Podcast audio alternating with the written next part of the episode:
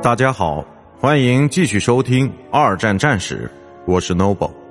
今天我和大家分享的是日本帝国的毁灭之中太平洋战事。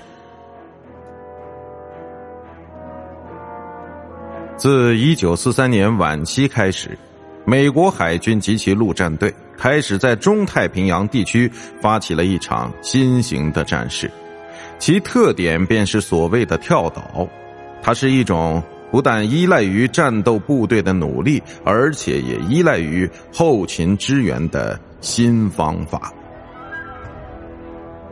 让我们先来看一下事件的重点：时间，一九四三年十一月二十日到二十三日；地点，吉尔伯特群岛塔拉瓦岛环礁。结果，日本驻军虽然造成了美国方面的惨重伤亡，但是。还是被美军彻底歼灭了。一九四三年，美国海军开始将十五支舰队投入战斗，但日本方面却只有一艘服役于军中。在潜水艇领域，美国的数量也超过了日本，并形成了四比一的优势。在驱逐舰上，则是十比一的比例。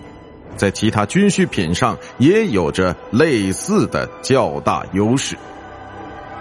这并不是日本方面没有好好节约资源造成的，已经急剧减少的优秀航母机组人员骨干，在当年的早期战斗中已战死一成多，多数是部署在所罗门群岛和新几内亚地区的那些人。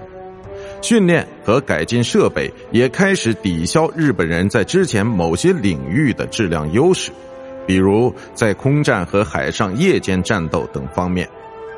即便有着潜在的战斗优势，美国部队依然存在着必须解决的远距离运输问题。美国的太平洋舰队基地位于西海岸三千两百千米之外的珍珠港。所罗门群岛离加利福尼亚州约一万四千五百千米，而澳大利亚则更加遥远。为了维持部队、舰船以及飞机的食品供应、燃料补给以及武器储备，如此遥远的距离都需要付出巨大的后勤努力。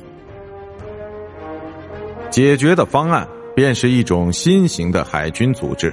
即辅助船队的形式，其包括了游轮和其他类型的补给船。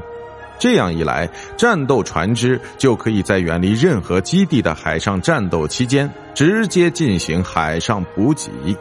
接着，一大堆新基地被临时性的快速建造起来，并且在之前很多平静的太平洋环礁湖中建造起基地和浮动船坞。